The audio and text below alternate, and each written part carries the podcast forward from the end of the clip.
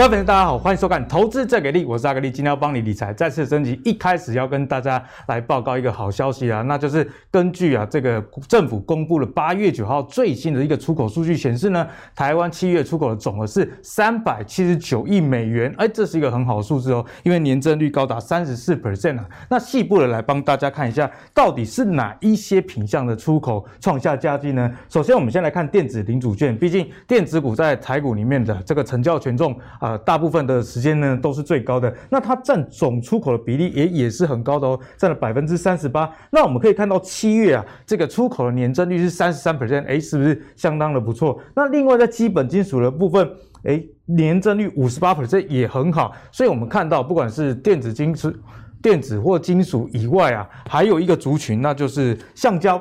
好，那橡胶跟运输工具年增率也分别有四十三 percent 以及五十五 percent，所以从这样进出口的数据啊，看起来，哎，我们出口确实是很好，而且不只是在电子业啦，呃，算是迎接这个全球疫情后的复苏，所以不管是在电子呢、金属以及我们刚刚看到呃比较传产的，像是橡胶啊，甚至是运输工具，都有很不错的一个成绩。那如果从对出口的国家来看呢，我们先来看这个中国跟美国哦，这两个毕竟是大国，所以。是很重要一个指标，哎，年增率也是非常好哦，有二十三 percent 跟二十八 percent。可是啊，比起出口这个大国成长率很高以外，我们看到出口日本、欧洲、东协，哎，这个成长率就又更高了。那我想这个跟数学有点关系啊，因为你出口值比较小，可能年增率相对的就比较容易拉高。那日本呢是四十五 percent，哎，欧洲非常非常好，六十四 percent。所以之前呃有传出是航运股。哦，航运股之前在夯，就是夯说，哎，你的运价高涨，那运价为什么高涨？其实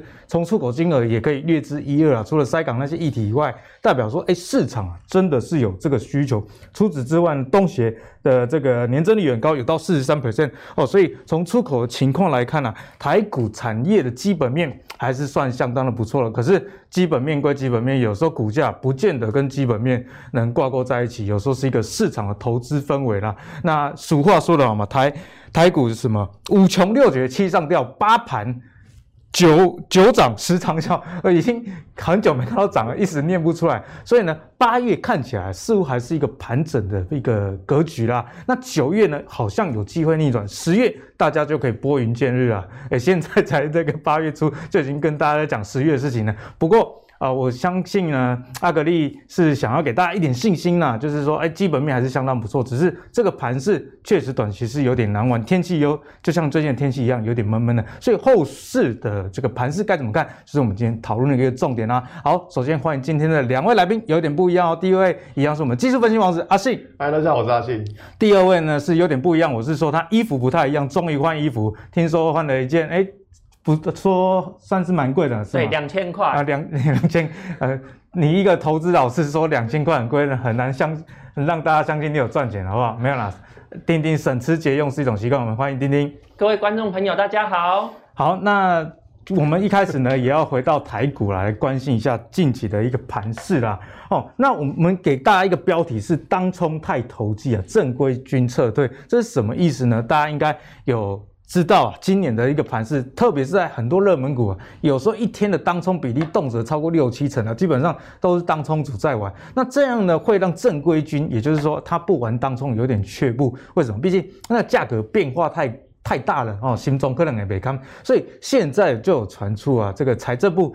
倾向啊，不延长当冲税率减半，因为当初台股没什么成交量，我记得在当时候这个成交量一天常常不到一千亿，后来推出这个当冲税率减半的情况之下，哦，现在台股真的是非常的夯，随着指数的上涨，各国的这个因为疫情大家都在家里玩股票。推波助澜之下，成交易动辄五六千亿啊。不过现在倾向不延长，虽然金管会还是希望延长，毕竟这样子，呃，这个财政部也可以坐收很多的一个税收嘛。不过呢，对盘势已经造成影响，现在大家就很关注这个议题了。那我们再回到这个法人的买卖超上来看啊，在在这个昨天的节目有跟大家报告嘛，其实外资上周是站在买方，可是呢近三天哦，其实站在卖方，又由买转卖了。那在自营商的部分呢，也是卖超，看起来啊撑住整个大盘比较大的买盘就是我们的关谷、航库、爱台湾。不过我看一下数据哦，哦九日啊，就是八月九号买超十亿，其实也不是太大一个金额啦。所以综合来看，哎，有这个当冲税率好像不太延长优惠这样的一个议题，以及法人们都站在卖方的情况下，盘是真的要走空了吗？我们就来请教阿信来帮我们解做解析。好，OK，好，反正在最近的盘，相信大家应该觉得很阿杂吧？那刚刚有有，反正有很多会归类到很多原因，像刚刚讲那个当冲降税那个，那开始看多啊？对对对，反正就是反正什么原因都可以来。但我个人的想法就是说，其实像不知道最近有家券商叫凯基台北。哎、欸，他们那个 券商的封面变成韭菜，你知道吗？对，为什么？就是因为他们就有很多的隔日冲嘛。那大家都想说，哎，我的股票，然后前一天可能大涨，然后隔天就被隔日冲倒下来，那大家就很就在干掉这些隔日冲，说都是你们害的。对，问题是大家去想一件事情，如果没有这些当冲，没有这些隔日冲，你觉得你的股票会有成交量吗？其实不会，嗯、就，就是就是一滩死水。所以我觉得这些当冲或是隔日冲对于盘势是好还是坏，其实我觉得很难讲。好的时候，它可以让它更好。对，坏的时候呢，因为没有量，所以跌得更惨。所以我觉得大家也不用太过去砍头啊，这些说，哎呀，这都是你害我的股票跌。其实我觉得说，大家换个角度来思考，有这些当中，这些隔日冲，反而可以让你的股票，让整个市场有更大的成交量，其实并不是一件不好的事情。嗯、所以股票跌就跌了，不要乱砍头。赌场最怕的是没人玩啊。对啊，真的，你开赌场，你没有人玩，那一滩死水，其实你更能玩。那好，那我们回到盘势来讲，那我个人觉得那个当冲降税对于整个台股的因素其实真的还好，因为其实说呢，现在你觉得法人会去很 care 这些当冲降税吗？我个人觉得是还好，他们看的什么？他们看的是一个总体经济，他们看的是一个基本面。嗯、我觉得现在大家要关注的是在于说美国，美国他们在上礼拜五公布的那个非农就业人口数是大增，那个数据非常的好。所以说，在看到这个情况的时候，我不知道大家还记不记得，在上个礼拜五，美国股市是涨谁？涨道琼指数，反而像是科技股的纳斯达克还有费半都下跌。那为什么会涨道琼指数呢？我们知道道琼指数就是传产，哎，大家听到传产两个字，眼睛亮起来。我手上的钢铁，我手上的塑化有救了吗？很抱歉，上礼拜五美国涨的是谁？涨的是银行股，涨银行股，涨银行股。为什么要涨银行股？很简单呐，你去想一件事情呢，数据这么好。所以呢，大家市场会联想说，美国股市会不会升息？可能会提前升息，或者是提前去收资金，降低购债规模。那这样一来的话，谁会有利？就银行股嘛。所以说，在上礼拜五看到美国股市的这个情况，我们我们第一个我第一个想法就觉得说，完完了，哦 完了。因为你看嘛，银行股这么强，就代表说市场认为说可能会提前升息。那升息对于银行股来说，当然就是一个相对有利的情况。没错。但是我想，但是，但是美国的这个呃就业数据会一直这么好下去吗？我个人是打一个比较大的问号了。为什么？因为现在疫情还是很严重。Delta 病毒来势汹汹。对，美，我这样讲，Delta 病毒的大本营在哪里？就在美国。Delta 病毒的大本营就在美国。嗯、所以说，疫情还是很严重的情况之下，我不觉得说接下来会这个就业人口数会这么的好。它不太可能会一直这样好下去，我觉得它还是会有一个起起伏伏，对，会有个上下震荡。所以我觉得大家对于这边的，应该说联准会的政策也不用想的，也不用去想的太悲观或太怎么样之类的。反而我觉得说去，呃，只是只就算先把它当做是一个涨多之后的休息，涨多之后的回档，不要想说啊，因为看一个月的经济数据就觉得说好像是要升息，不要去自己去吓自己。反正还是以美国联准会他们的宣布的为主。那我们来看到整个盘势哈，那反正美股大概讲完了嘛，我们回来台股来讲。台股其实，在上礼拜，我还记得在上礼拜节目的时候，我就跟大家讲过，讲过这一条均线，它就是一个股价的一个压力。嗯哼。然后讲过的这个颈线位置，也是一个股价压力。所以在上礼拜，我有跟大家提到，就是说，如果说指数要转强，当然颈线位置能够站得上。现在很明显看到好像没有，好像是没站上，而且越离越远了。所以说，其实我要跟大家要讲一个讲一个观念，就是说，我还记得在这个位置一六八九三，那时候我好像也来也来上节目，我跟大家说这个位置可能会反弹上去了。嗯、那可是大家等到什么？大家等到已经弹上去之后，然后才跑去追，追了之后怎么样？又杀下来。所以我觉得在掌握一个投资的节奏其实非常重要，就是你要知道说。什么时候你是该抽资金，什么时候你是该小心一点，那什么时候你应该是尝试性的去去做一些摸，也不能说摸底，尝试性的去放大一些资金，嗯、我觉得这很重要。那像现在的情况可以看到，哎、欸，上面的均线你没有站上，那你的操作的想法就是偏向保守一点会比较好。那再来，我们来看一下周线的部分，为什么要看周线呢？现在大家最关心的是什么？什么时候能够止跌嘛？对不对？谁要听你讲那个过去式嘛？对不对？大家最关心的一定是什么时候能够止跌。OK，好，那我们来看一下，看起来快喽。看，哎、欸，我还没讲哎、欸，看起来快了。妈的，有单数，对对对，这张图呢看起来很快，对不对？你看哦，在呃，这是什么时候？从五月的时候，五月那时候跌得很惨嘛。五月跌得很惨的时候，打到哪一条线？打到这条二十四周的均线，最反弹的。上一次我跟大家讲，也是用这张图，我说了，因为。周线打到这一条下面的均线，所以它有机会反弹。哎、嗯欸，反弹了几百点之后呢，大家想说，哎、欸，这一次杀下来是又快接近这一条均线了，所以是不是快要反弹了？好像是嘛，对不对？但是我跟大家讲，其实这张图不是这样看，它不是这样看，对，不是这样看。我们要，我们要先给我们期待，又要伤害我们，不要这样子嘛，对不对？总是要节目有点高潮起伏嘛，对不对？我跟大家讲一个一个观念哦，就是说，在上一次在大概七月底的时候，跟大家说过指数会反弹。判断的重点是在于说，可以看到五日线跟十日线，他们那时候还没有还没有向下交叉，嗯、五日线还没有向下穿过十日均线，所以这种情况，你说指数要能够一路往下杀，我个人觉得难度比较高。这个单纯就技术分析的几率来说，难度会比较高。但是你可以看到这个礼拜的下杀，哎，五日线已经开始向下穿过十日线了。嗯、对，像这种情况，这种的这种的杀法，就变成说，它如果就算要反弹好了。它也要稍让它先整理一下，所以我觉得这边的操作，我的想法就是说，它对指数跌深了，它可能多少都会反弹，但是这一次反弹你会发现说五日线已经向下穿过十日均线了，所以在这种情况来说的话，我觉得说在最近的操作还是会先等待一下，说指数它到底能不能够重新的站回这一条五周的均线，我觉得是比较重要，所以以最近的操作模式。我个人的想法是会先保守去看待一点，保守看待，降低这个持股水位。对，因为不会说就是说哦，我觉得指数杀下来我就开始去接，不会，就是我要先保守先看待一下指数到底什么时候有比较一个明确的止跌讯号，然后再来去做比较积极的操作，我觉得这样会比较好。嗯、所以顺势交易是一个比较好的方式。嗯，对。那再来，这刚刚是大盘，那其实看到大盘，其实大盘杀的没有很重，真的重的是谁？柜买指数啊，之前涨最多的。对，那现在也是还回来。对对，就是出来混总是要还的嘛，对不对？柜买指数，我记得在上一次的节目吧，好像跟大家讲到这个大量 K 棒，我说了，柜买指数要转强，你要看这个大量 K 棒的高点到底站不站得上，嗯、就很明显看到怎么样，站不上。所以站不上，为什么这几天的柜买指数会杀得这么凶？这个其实就呃，在刚好像在上一次的节目，我跟大家讲到，我说现在的情况就是市场的资金在谁身上？就是半导体。对，那半导体是谁带动的？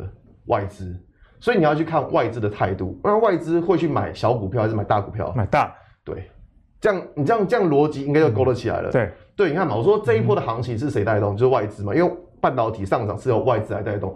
那外资会买大股票，而不会去买小股票。所以为什么最近小股票杀的很凶？血流成河。因为杀对血流成河，因为小股票都内资嘛。那你反而看到像外资比较有琢磨，看台积电，哎、欸，台积电期间没有什么跌呢、欸。联电其实跌幅也还好，嗯、就你看一些大股票那种外资在里面在那边求来求去一看的，那种其实跌幅都没有太重，反而是小股票自己内资在落跑，所以我觉得大家在呃在这边的操作逻辑可能要稍微换一下，可能过去大家觉得说大股票不会动，我买它要干嘛？但是可以看到现在的情况是内资在落跑，那反而是外资，哎、欸，我们的好伙伴外资反而还是、嗯、还撑得住，有买的时候就是好伙伴，对，没有买的时候就是。往往往，所以说其实我觉得这件操作大家可能要稍微改一下逻辑，就是说会以比较大股票来为主。嗯哼。因为股市里面呢，指数如果要撑板，基本上也是这个大型的权值股嘛。对。那刚刚从这个贵买指数的走势呢，阿信也提醒大家，这个跌势其实非常漂亮，显示这个资金的退潮速度比你我想象的都还要快，所以这是值得大家去做留意的哦。好，那刚刚阿信有提到啊，这个美国的非农就业非常的这个好，好新增大概九十四万人，是一个非常好的数据。所以呢，在美股我们也观察到。其实资金呢就转往比较周期性的股票，美元指数也突破了这个月线哦，转强哦，所以进一步的压抑了大型科技股的一些的表现。那刚刚阿信有讲到这个中小型股，特别是在中小型电子股的部分，是之前盘是一个很重要的一个焦点啊。嗯、可是你看，也是引发了这一波资金的退潮。那八月底又有这个央行全球的利率的决策会议，所以看起来短期内真的是压力重重，而且利空消息，人心也惶惶。那进一步。我们就来看法人们到底在买什么，因为阿信刚刚有跟我们讲嘛，要跟跟好朋友回来了，我们要看好朋友买什么。好，我们看一下上市外资啊，买卖超无热排行榜啊，卖的我们就不要再多说了，反正大家已经知道。就是卖面板股，其实卖的真的是蛮多的。那像航运啊，也有一些的卖超。反正之前一些因为疫情受惠的，现在看起来也是一个比较大的一个卖压的灾区啦。那买什么呢？第一哦，还是联电，联电最近真的非常的强。那二三四名啊，都是买这金融股，哎，好像就吻合阿信刚刚提到了。其实，在美股啊，金融股呃确实也是比较强势，所以看到外资在台股里面买超的也是金融股。那接下来呢，我们就来看一下。阿信刚刚讲了啊，绕跑了那个啊，就是这个投信啊。那投信买什么卖什么呢？卖一样是卖面板族群啊。那买第一名一样是联电啊，联电记得几个礼拜前阿信就跟大家说，哎对、欸，如果全指股里面他要挑啊，对会特别去关注联电。那联电第二季的 EPS 公布，哎、欸，将近一块，嗯，哦，也是相当的一个不错，难怪是这个。本土跟外国法人同步买超的一个标的，那第二名啊，一样是这个金融股，所以看起来似乎有异曲同工之妙了。所以从这些布局，我们该怎么样去思考的方向呢？我们就请阿信来帮我们解答。OK，好，就是我们来看一下，像这张表格，这张表格第一名的联电，联电等下再来讲。我觉得这边比较有意思，现在看台积电。台积电虽然没有在表格上面，但是你要说它不是外资的股票吗？也也不是嘛，它它根本就是美国公司，对，美国公司，他根本就是美国公司。那我觉得这边台积电比较有趣，台积电在昨天公布营收，哎、欸，衰退，月减这样子，大家看到这个月减，那个心都凉了一半了。那我现在给大家看一下台积电的线图好了，可以看到它虽然台积电最近是没有什么涨啊，但是如果以相对大盘的跌幅来说，其实可以看到，哎、欸，它很稳哎、欸。少跌就是赢，对，你跌的少就是赢了。嗯、你看我大盘其实最近在跌，它反而是没有跌的。我觉得以台以整个指数的状况来说，台积电算是相对稳的。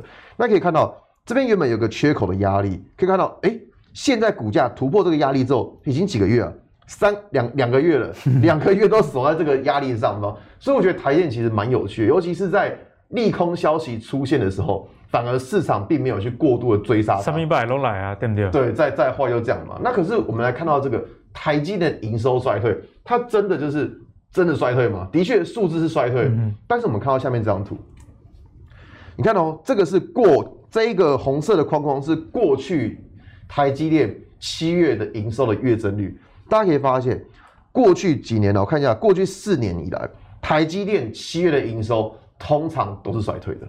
所以说，你觉得说市场看到台积电七月营收衰退会很可会很可怕吗？其实不会，为什么？因为它过去它过去的经验就这样子，你已经习惯了，你本来就知道说他七月不会好，那什么时候要要觉得很恐慌呢？八月，你看哦，从去年前年可以看到台积电从八月开始，它的营收怎么样？哎，就开始拉高了。嗯，可能 iPhone 开始拉货了。没错，就是苹果。也就是说，如果我们看到台积电八月营收还是继续衰退。我跟你说，那你就你就你就你就真的要害怕了，你就真的要害怕。所以说七月衰退，我们我们的想法就是说正常正常，本来七月本来就会衰退。那如果你看到连八月份都衰退的话，那你就要真的小心台积电是不是有什么大的问题？因为可能苹果拉货不顺利或什么之类的。所以我觉得大家要关注台积电，应该会是在八月营收到底有没有成长。那同样的，我们来看一下联电，联电其实我记得好像是在。反正很早之前讲过了，两个礼拜前就跟大家讲过，讲过联电。对，那联电的情况呢，它它就比台积电要好的非常多了。因为可以看到，以最近的情况来说，大盘还没有创新高，但是你看到联电的股价已经过前高了，也是是领先过前高哦，所以代表说联电的股价其实它比大盘是还要来得强的。那我们这边要观察的一个方向是前坡的高点，前坡高点这个位置，联电到底守不守得住？它如果前坡高点能够守得住的话，我觉得联电的整个趋势就还没有走完。你有没有看嘛，从之前的状，从之前的经验，我们来跟大家看到，就是说只要一档股票它能够守住前波高点，对，前波高点没有破，它就还有机会再继续往上走。所以说，在联电这个位置，我觉得是一个蛮呃关键的位置，因为它刚好到了前波高点附近。嗯、如果守住的话，那当然对于整个联电的走势就是一个好现象。那如果守不住呢？我们来看一下下面这张图，联电的周线图。如果你发现啊，它连上礼拜这一根很大量的 K 棒，连低点都跌破了，我就跟你说，那你就真的要小心，可能联电也有问也有问题了。嗯、所以说，你看哦，联电这个礼拜跌是好事还是坏事？我跟大家说是好事，为什么？因为上礼拜的量太大了，联电上个礼拜的成交量太大，所以它这个礼拜跌刚好量缩下跌。对，所以你看哦，上礼拜价涨量增，这礼拜如果价跌量缩。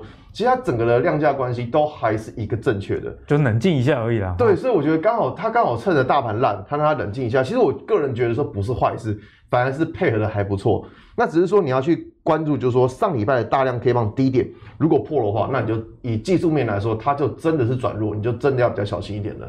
因为短线上如果马上创高又马上转弱，这个也不是一个很好的对，这就不好了。对。那至于这个在台积电部分，同样也是很多人关心的嘛。不管你有没有台积电，你可能间接持有，你都不知道，因为你买了一堆 ETF 里面都有台积电啊。那阿信也告诉大家，其实七月的这个营收月减，大家不要。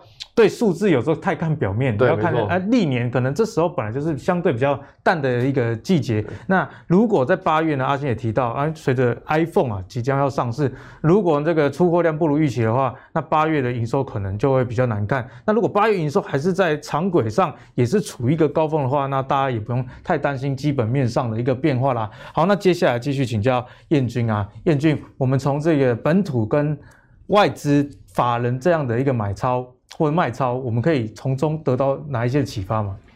好，那我们先来看大盘加权指数的变化。那还记不记得，就是刚才阿信有提到说，美国呢，因为非农就业的人数数字非常的亮眼，所以呢，大家预期说，可能联准会呢会提前缩表，就是减少资金的供给。对。那如果是这样的话，其实就意味着资金派对会提早结束。像去年其实因为疫情的关系嘛，但是因为呢。各国都维持低利率，所以造成说哦，虽然经济表现没有很好，但是各国全球的指数都一直在上涨嘛。那如果美国要提前缩表，要开始啊减少货币供给的话，当资金减少，那其实股价可能就会有往下的压力。好，所以当美国联准会决定哦，有可能提前缩表，那我们看到加权指数其实就是在往下嘛，就是在走下坡的。那而且呢，今天周三这个加权指数要跌破季线，要跌破季线，季线就是多空头的分水岭。对，那所以短期上来讲，可能呃会有下跌的压力啦，偏空。那至于美国呢，主要是涨金融股嘛，因为呢这个资金如果啊变少的话，其实银行业的利差可以扩大。那对于台湾来讲呢，受惠最大的就是寿险业，不是银行业。因为寿险业呢，大概有六成的资金都是在海外哦，六成那么高哦，美美国的债券，所以当美国的这个利差扩大的话，其实对寿险业的这个受惠程度是最大的。所以我们看到金融股最近比较强的，像啊富邦金啊，或者是国泰金，都是以寿险为主的这一些金控，就是最近的股价表现比较强势。那我们看到哦，外资买。比比较多的，例如说啊，联电，那这个投信也是买很多这个半导体产业嘛。其实半导体产业，我是认为说目前的本益比是合理的。从本益比的角度来看，对，那如果联电它 EPS 是三块多，那如果它现金股利每一年都发三块钱的话，那如果以这个五 percent 的现金值利率来算的话，那其实合理价格大概是六十块，六十元以下都有这个五 percent 值利率。对，所以其实目前股价好像也差不多哦。那目前呢，其实像台积电啊，或者是其他的封测族群，就是目前的本益比跟过去的历史数据相比是差不多的，所以股价没有特别的便宜。好，这个是半导体产业的部分。那另外像面板股嘛，这个。法人是站在卖超，之前已经提醒过大家，提醒过很多次了，就是这个面板的报价呢开始松动了啊，连法人都开始卖超了，所以持有的自己注意一下。嗯、好，另外呢，像航运股，航运股其实最近的股价也比较弱嘛，主要是因为大概在后年的话，运费的这个价格呢就会开始往下。原因是因为在去年二零二零年的时候，因为疫情的关系，啊，所以这个运费高涨，那很多的这个货运公司啊，要他订的很多艘船，那这个船呢，它跟房子一样，不是说你现在下定马上就会哦。交货，嗯、这个轮船它建造的时间呢，大概是两到三年，跟房屋差不多。那如果二零二零年那个时候有疫情嘛，那个时候呢，我去增加很多这个船只的订单，那我们再往后推两到三年，啊，是不是就是二零二二年、二零二三年这个时候会有大量的船只下水？对。那如果供给增加的话，那其实是不令这个报价上涨的啊。那当然这个。股市呢会提前反应，啊，所以最近呢航运股在啊一波多头之后开始面临这个回档修正的压力。好，另外呢，最近呢台股的成交值有下滑嘛？成交值下滑呢一部分是因为当冲的人数变少了。那除此之外呢，像呃之后呢对这个当冲会有一些法规的限制啊，从八月二十八号开始，那之后呢这个。当冲的税率减半的政策也有可能做取消啊。那如果这样的话，就是台股最近的成交值、成交金额已经下滑了，在八月二十八号之后，可能又会再啊、呃、更低。那这样的话，其实对证券股来说是不利的。像今天盘市上，这个元大金跌了非常非常多。对，那我特别分析一下目前证券股的呃表现。那除了这个成交值变少以外，那会减少。啊，手续费收入嘛，当然，当这个盘是在下跌的时候，这一些啊证券公司它本身的投资收入也会减少，甚至这些公司都有自营部门可能会亏钱。另外呢，像很多的散户赔钱嘛，他退出市场，当这个成交值下滑的时候，其实融资金额减少也会带动证券商的利息收入金额减少。嗯所以其实从这一些面向来看的话，哦，证券商它的手续费收入减少，证券商的利息收入减少，证券商的投资收入减少，其实对证券商来说是比较不利的。好，所以像今天的元大金，其实股价表现就比较弱势嘛。当然，除了这个认购现增阳明的这个损失以外，那当然就是未来的表现可能不会有上半年这么好。所以我觉得在投资在布局上面呢。我觉得面板股应该要避开，那航运股也是这个风险比较高。那另外呢，金融股的话，证券股我之前跟大家说表现很好嘛。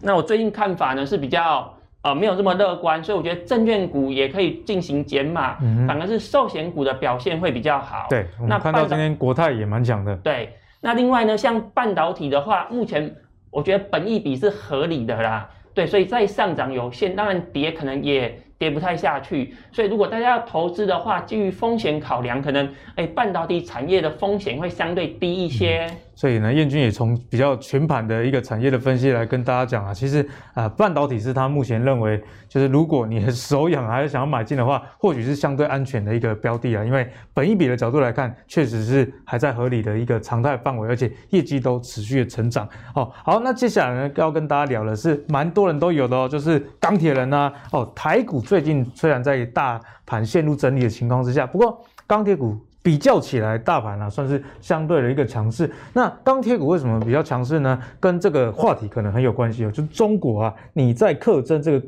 钢品出口税哦，所以钢铁人啊又卡起来啊。那市场传言现在中国要取消热轧跟泛冷轧的钢品啊，十三 percent 的出口退税后呢？除此之外，还要再课征出口的一个税率十到二十五 percent，最快最快九月底就开始实行哦。那大家知道，中国其实全球最大的这个钢材的出口国，所以大家就预期说，哎，如果这样子的话，是不是对台湾有利呢？那真的是这样吗？我们就请燕君先来帮我们来解析。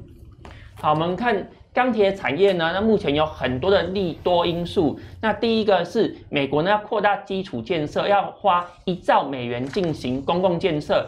参议院呢已经在这一中通过了。那众议院由于民主党的党员占多数啦，所以应该通过的几率很高。所以未来呢，美国对钢铁的需求一定是成长的。以前呢，各国都希望可以出口。拿去赚取外国人的钱去赚美金嘛，不但可以提升本国的经济成长率，那又可以稳定维持这个金融秩序。但是呢，因为钢铁的价格实在是涨太多了，所以俄罗斯呢，他就对这个出口呢课征临时税，希望呢可以把钢铁留在国内。那同样，中国大陆也是，以前呢它是鼓励出口，出口可以退税，现在呢不但取消了出口退税，甚至呢要比照俄罗斯啊，对于出口呢要课征出口税。那如此一来呢，中国大陆生产的钢铁它就会留在本国，那就不容易啊流到啊国外。好，原因就在于说呢，中国大陆它进行碳中和嘛，它希望要减碳，所以呢它政策目标就是。今年生产钢的产量一定要比去年来的少，对。但是今年上半年已经比去年上半年来的多，今年上半年已经超标了，所以今年下半年就必须要减少生产。进度了哈。对。那如果是这样的话，中国大陆它的钢铁量生产减少嘛，那邻近的台湾就有机会受惠。台湾的钢铁厂呢，主要的工厂都是设置在台湾本岛。那比较少设置在啊中国大陆地区，好，原因在于说，像红海啊这一些代工厂，它是劳力密集，它需要很多的呃作业员，所以呢，中国大陆之前人力比较便宜，所以都在中国大陆设厂。但是钢铁厂呢，它是资本密集，它是需要很多的资金，然后去买啊设备，那进行生产。中国大陆生产的钢铁呢，它的铁矿砂主要是从巴西或者是从澳洲进口，所以呢，工厂设在中国大陆还是设在台湾，其实没有什么差，都是从这个海外去进口铁矿砂。当然，台湾的电价也是数一数二的便宜，所以钢铁厂设在台湾呢，其实生产成本跟设在中国大陆不会差太多。目前台湾的钢铁厂大部分的工厂都是设置在台湾本岛啦。对。那如果是这样的话，中国大陆之前对本国的厂商进行补贴，那补贴都取消了，甚至要课税的话，其实台湾的钢铁厂会非常非常有利啊，这是钢铁的利多因素。好，另外呢，像之前郑州发生水灾嘛，通常呢在南方，中国南方的是。梅雨季节的时候会下雨，所以工程的进度会比较慢。那北方的话是冬天会下雪，会影响到工程进度。那台湾当然也是偏南方嘛。那在七八月这个梅雨季节过后，其实是这个晴空万里的好天气，工程进度会加速，所以对这个钢铁的需求是会增加的。那另外呢，像之前讲这个台商回流啊，或是目前这个建设公司的预售卖得很好，这些呢都会增加对钢铁的需求。那另外有个第七点，这个是今年冬天呢，北京要举办冬季奥运，冬奥，冬奥呢就是有很多外国人会来参加嘛。那中国政府比较爱面子，我相信说当时北京的天空呢一定是天蓝的。那如果要天蓝的话，势必东北啊或者河北的一些钢铁厂。必须要减少钢铁的生产，要减少这个废气的排放，嗯、所以我觉得冬天呢，今年的年底呢，可能中国的钢铁生产又会再进一步的减少，这些呢都有利于台湾的钢铁厂获利进行上涨。那彦军，我们刚刚讲了很多钢铁利多的因素，但投资其实大家也知道，在最近盘势比较啊不稳定的情况下，风险部分有没有一些值得大家去留意？嗯、有的。虽然呢，钢铁的基本面非常好，但是最近的股价还是呃偏空嘛。当然，除了大盘整体比较不好以外，目前的钢铁呢也是有一些利空因素的啊。第一个呢，就是这些钢铁厂第二季的财报非常的好看，毛利率非常的漂亮。那是因为之前呢钢价比较低的时候，它有进了一些比较便宜的库存。那这些便宜的库存如果用光的话，之后再买进来的存货呢，价格比较高，所以第三季的毛利率可能不会有第二季来的这么的漂亮。好，所以第二季的财报公布以后呢，其实各个公司的股价并没有很明显的上涨啦。好，原因在于说第三季的财报未必会如第二季这么漂亮。那第二个情况呢，就是因为疫情的关系，像美国嘛，非常的严重，就是中国大陆它的疫情也是确诊人数在上升啊。那如果经济复苏的这个脚步有放缓的话，其实对钢铁的需求会减少。那我们看上游的铁矿砂，其实最近这几天其实价格是在下滑的。好，原因就是在反映说这个 Delta 病毒实在是传染力太强了，可能会造成经济复苏的脚步放缓。所以有这两个利空因素，造成说钢铁股的股价表现呢，也不是这么的强势。所以大家在做投资判断的时候，应该是要去取舍说。利多因素跟利空因素，到底哪一个影响公司获利的啊、呃、程度比较高？那如果从现在钢铁股的利多跟利空来看，燕君觉得是比较偏多还是偏空去看待呢？目前呢，我觉得钢铁股长期而言基本面还是不错的，但是因为大盘比较弱嘛，所以不管是钢铁啊，还是电子啊，还是呃其他的产业，其实股价表现都没有很好。嗯、我是建议说，可以等大盘回稳的时候。技术面转多的时候，这个时候我们去选择说比较啊优质的钢铁公司进行布局，那我觉得这样获利的机会会比较高。嗯好，那观众朋友也问我们了，就是中钢这档股票该怎么看？哎，你们的留言跟这个聊天记录，阿格力都有看到，所以我们也特别请教阿信啊，来帮我们解析。哎，中钢这家公司，哎，很多人都有，我们乡下几乎每一个长长者好像人手都有一张，所以中钢大家都很关心，该怎么看？所以我觉得那种人多的越可怕，人越多越可怕，这样。那我记得在前几次吧，在节目上我跟大家讲过，不管你在看钢铁啊、看铜啊、看这些原物料。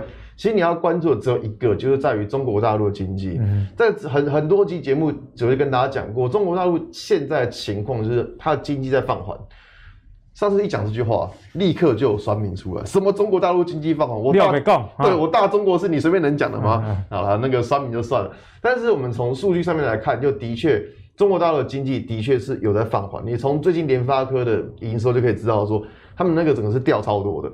那我这样讲，那现在中国大陆，他们之前因为他们抽资金的关系，所以让市场整个就是开始经济开始下滑。但现在不对了，他们人民银行开始降准了，所以这个东西会不会在对未来，诶，它的资金活水又重新回到市场来看？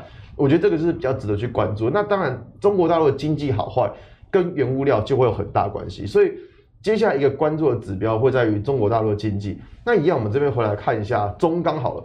其实本来我个人是没有想说要看什么中钢啦，那因为节目的关系来看一下，嗯、就不看还好，一看就发现，哎、欸，又发现我这张是中钢的周线图，对，这个这一根有个缺口，它大概是在四月的时候可以发现，哎、欸，过去两个月以来股价都好好的守住这个缺口，守得蛮好的、欸，哎、欸，守得蛮好，就是我因为本来其实我觉得中钢这种东西其实。现我讲实在话，我个人真的觉得他好，他好无聊。你比较喜欢刺激的啦，刺激一点的。但是我来看一下，才发现，哎呦，还还蛮有趣的。你看过去几个月，不管大盘怎么涨怎么跌，哎，他 都无动于衷。不关我的事。对，他都无动于衷。他守的其实非常的好。所以如果以单纯就周线图来说的话，我会觉得他的周线图是有在防守的感觉。嗯、但如果我们回头来看日线图，也就是说，它周线是个中期的概念，那日线我们看短期，中期也在防守。但你看短期。短期它的均线其实还是有点乱七八糟，所以像这种情况，如果它我们确认好说，诶，它的周线是好的，是有在防守，但如果你要进场，还是会希望等到日线的均线排列变正确之后，你再来买。你不要想说，哎呀，它那个周周线有防守，我就来买，不行。为什么？因为日线的情况还是不太对。所以如果以这种情况来说，我个人的想法就是说，第一个先看下中国大陆的经济，再来第二个去看一下说。它的日线的均线排列到底有没有变整齐？因为周线 OK，日线不 OK，那这样对我们的投资而言就觉得一好一坏。尤其短期这个盘势就不好。哎、欸，对，一好一坏就这种就觉得好了，算了，看别的。所以，我如果以如果你想要是想要投资钢铁的观众朋友，会建议说先看一下它的日线均线排列正确之后。再来操作，我觉得这样会比较好一点。所以阿信也跟广大的中钢的股民们讲，加油哦，OK 啦，因为现在有这条均线守住嘛，季线的部分是有一个支撑的，但重点不能跌破，但但是不能跌破 啊，这是大家已经有了啦，已经有了，已经有了，所以呢，大家还是要风雨生信心一点啦，好，好不好？那为什么大家可以风雨生信心呢？接下来我们要跟大家聊了，就也要特别请教燕军，因为燕军号称。哦，我们台股的银建小王子，那我们就来看一下疫情过后啊，其实买盘好像真的有释放有出笼喽。因为上半年毕竟有这个房地合一税二点零的一个影响，所以呢，再加上疫情两个利空之下，其实影响了整个成屋的销售了。不过在七月之后，似乎大家真的都去买防疫宅了。哎，我真的对防疫宅这个概念觉得很感冒啊，在家本来就不会，我家老房子也是防疫宅，好好不好？那我们来看一下，在六都里面房子卖的到底好不好呢？先跟大家讲一个结论，那就是北热。南更热哦，为什么这么说呢？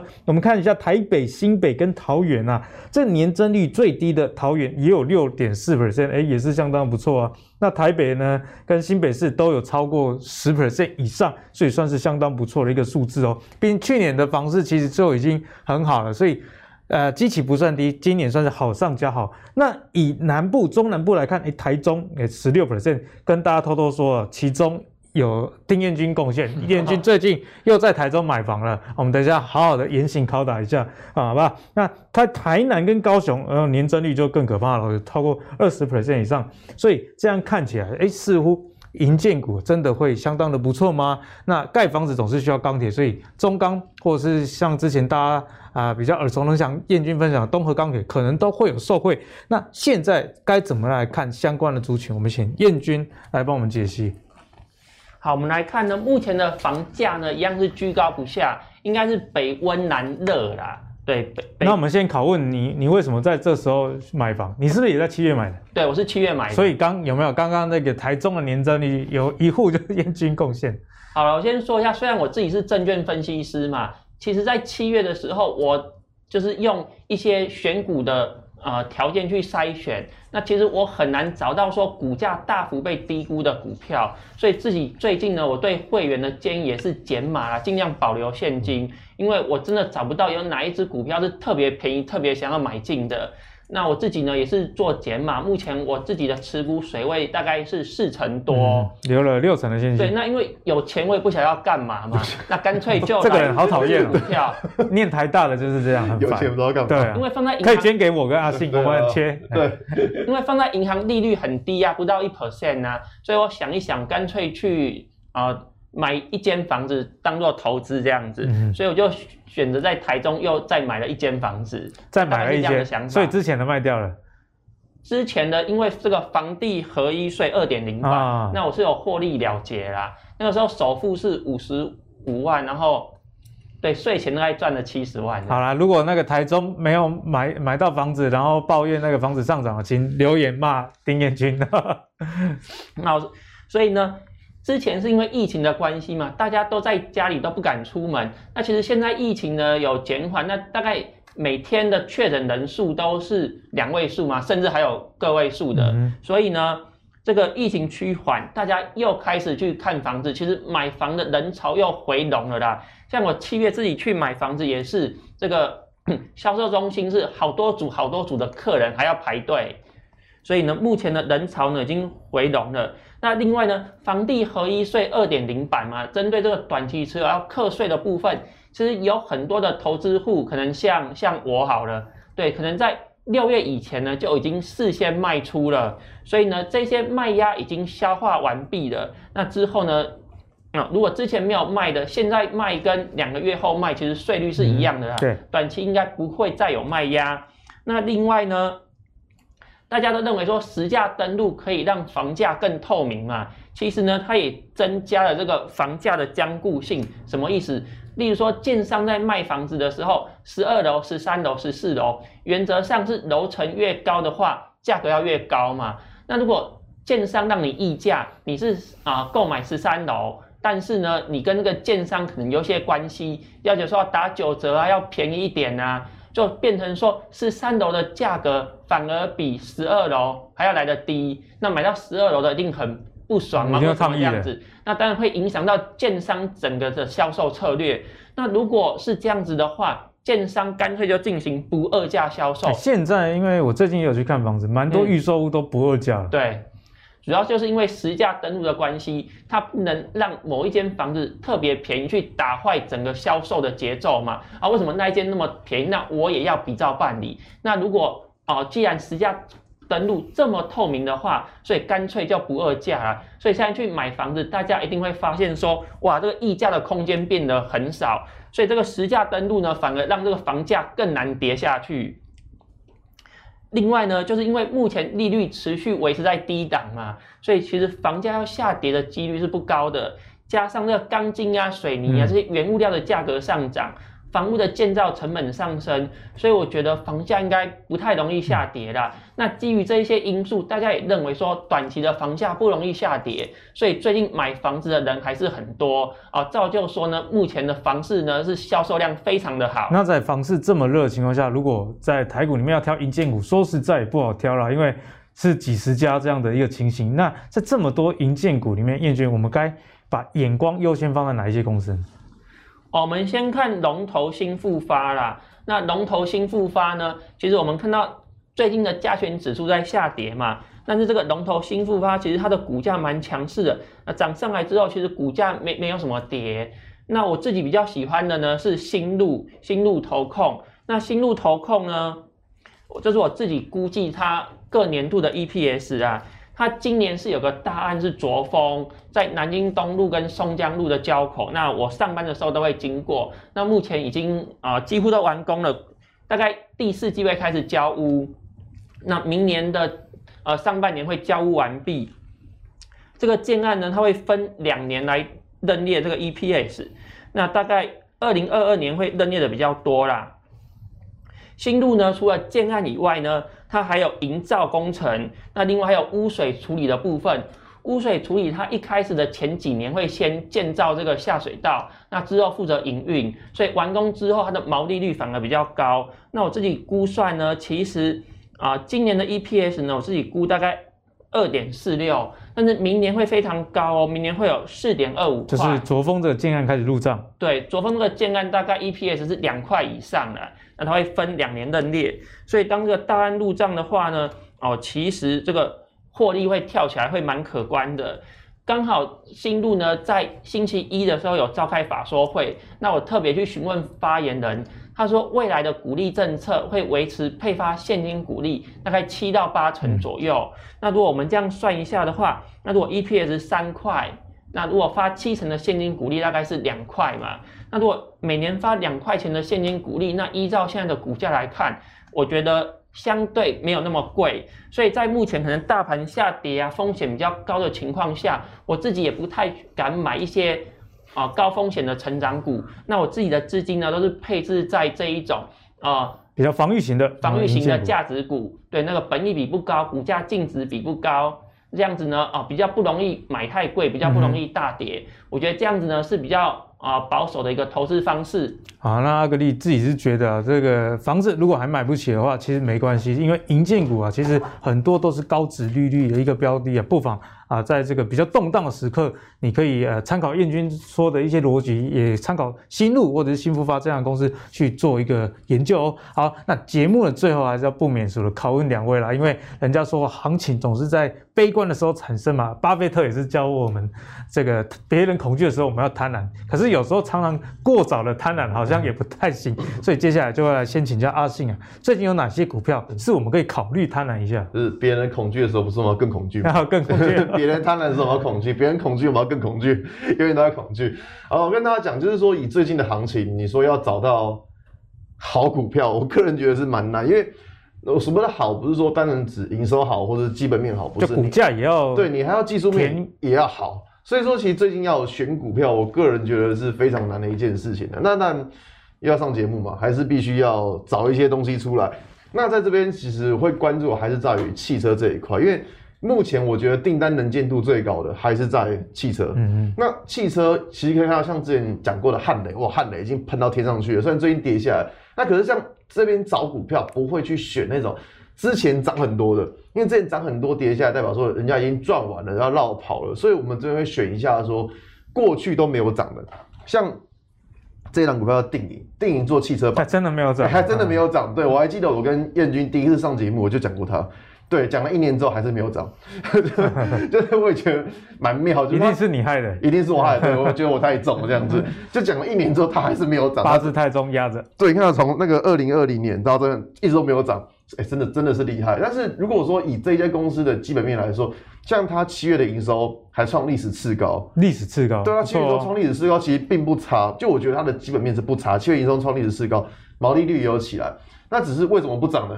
我也不知道，这个时候我也不没有人，还没有法人要炒，我也不知道。对，所以说那可是如果以最近的情况来说，你可以发现说，以当这个时候这一根超级无敌大大量的这根 K 棒，它的高点是在二三块点五一元，我们算二三块五好了。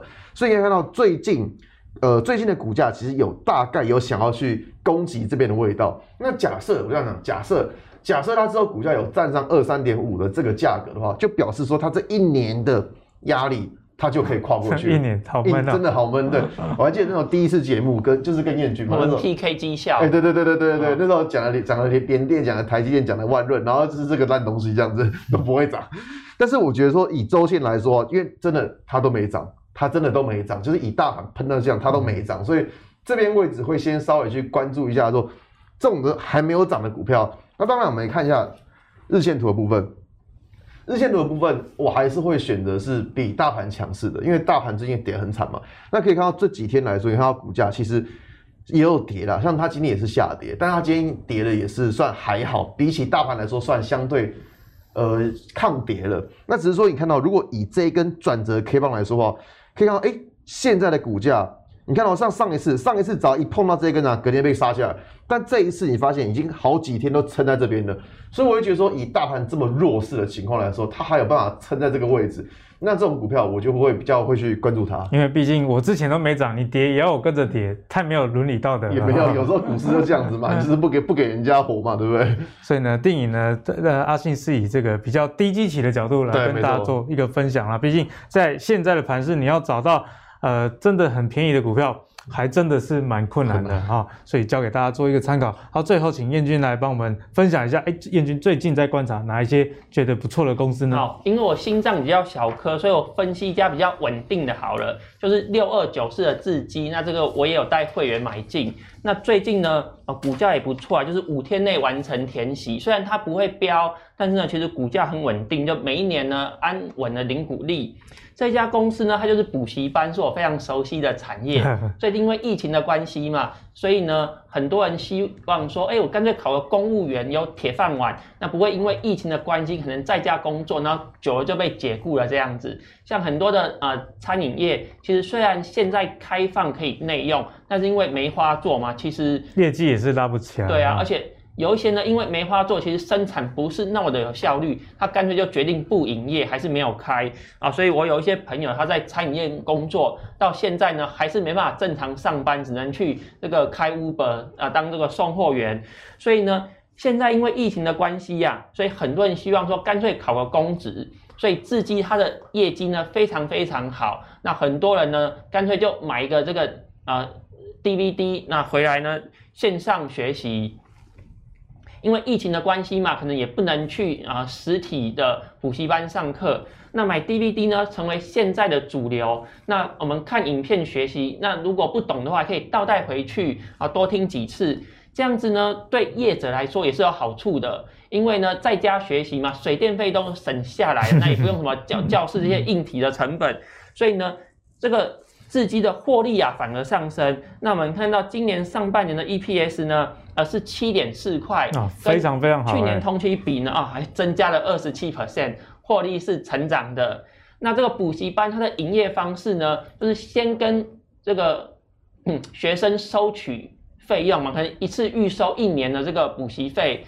这个呢，账列合约负债，所以我们从财务报表上啊，这个合约负债的项目，我们也可以知道说，从二零一四年到二零二零年呐、啊，这合约负债的金额也是一直持续不断的成长，代表说呢，一次一缴，一次呢缴这个年费，缴一年的学费的人数呢是越来越多，所以合约负债的金额呢持续上升。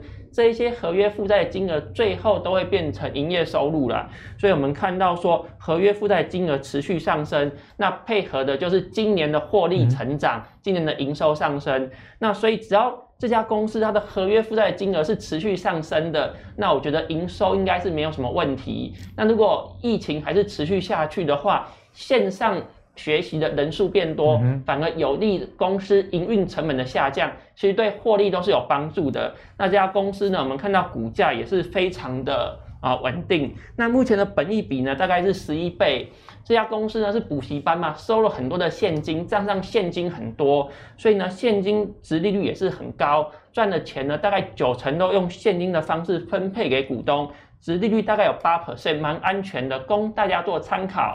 那帮观众朋友最后问一下彦钧啊，哎，彦钧这个合约负债，意思是说他可以逐月的去认列吗？嗯，对，这个补习班呢，它是一次收取一年或是半年的学费，随着时间的经过，它是每月每月去转列营收，就是原本这个是负债，它会转营收。所以呢，只要这个合约负债金额它是上升的，大概每月的营收都会非常的稳定，嗯、那不会有上下波动很大的情况发生。那后续如果大家要追踪这种公司的时候，是不是看一下季报的这个合约负债？如果还在持续的增加的话，这就代表未来营收会更好。对，所以呢，我们可以看两个方面，一个是合约负债的金额是否持续上升，那另外一个是毛利率，毛利率是否有下降？如果毛利率没有下降，那营收是持续上升的话，基本上就不用太过紧张，嗯，这样财报就蛮好预估啦。好，那最后呢，其实阿信也从比较低积极的角度，彦钧则是从哎，现在在疫情当道情况下，大家又想要转职，那势必还是会有一些受惠的公司啊。那我想股市的这可爱之处跟可恨之处，有时候就在这里。有时候呢，下跌的时候，让你真的是觉得人生没有希望。但是在任何的行情跟任何时空背景之下，还是会有一些受惠的公司。那这些公司也会在阿格力的投资最给力，我们会在第一时间分享给大家。那如果你喜欢阿格丽的投资最给力的话，别忘了上 Facebook 跟 YouTube 订阅投资最给力。我们下一集再见喽，拜拜。